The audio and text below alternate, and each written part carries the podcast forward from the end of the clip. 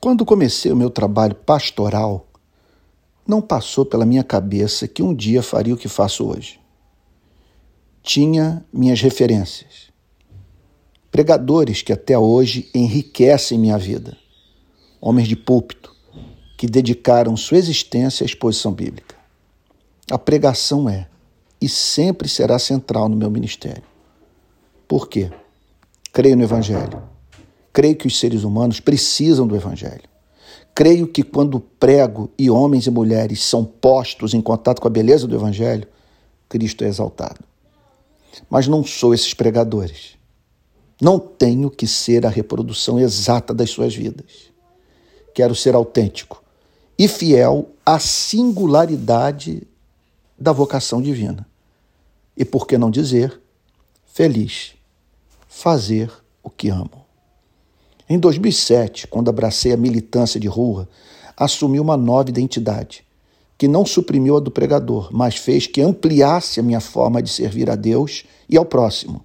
E, o que muitos não sabem, criou uma plataforma para que pregasse para um número muito maior e mais diversificado de pessoas. Foi maravilhoso também descobrir o que permanecia adormecido em minha vida, perdão, e que passou a ser posto a serviço da minha geração. Além de militante, virei jornalista, fotógrafo e ampliei o escopo do meu trabalho como escritor. Algo curioso em relação ao meu nome. Sempre assinei como Antônio, com circunflexo no O. Descobri recentemente que na minha certidão de nascimento brasileira não há acento circunflexo. Já na minha certidão de nascimento portuguesa, meu nome vem com acento agudo. Antônio.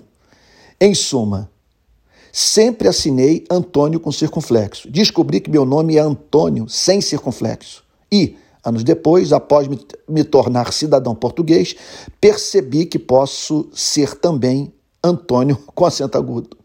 Não deixarei de, assinar Antônio com circunflexo, porque meu irmão e minha cunhada decidiram dar o meu nome para o seu filho mais novo, Antônio com circunflexo. Não tenho como deixar de honrar essa honra. Isso faz-me pensar nas múltiplas identidades que possuo, todas sob a égide do Evangelho, uma vez que meu verdadeiro ego é cristão. Por que estou escrevendo tudo isso? Ou por que estou falando sobre tudo isso?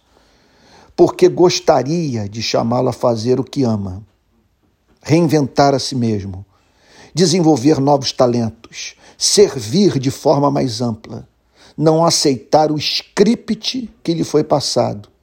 E tudo isso a fim de viver a vida que Deus designou para você. É claro que muita gente não entenderá. É coisa sua com o Pai, o Deus Eterno Todo-Poderoso. Os frutos, entretanto, provarão que você está no caminho. Todos vão ganhar. Você, a igreja, seus amigos, sua família e o reino de Deus. Por quê? Será maravilhoso vê-lo manifestar a multicolorida beleza do Criador.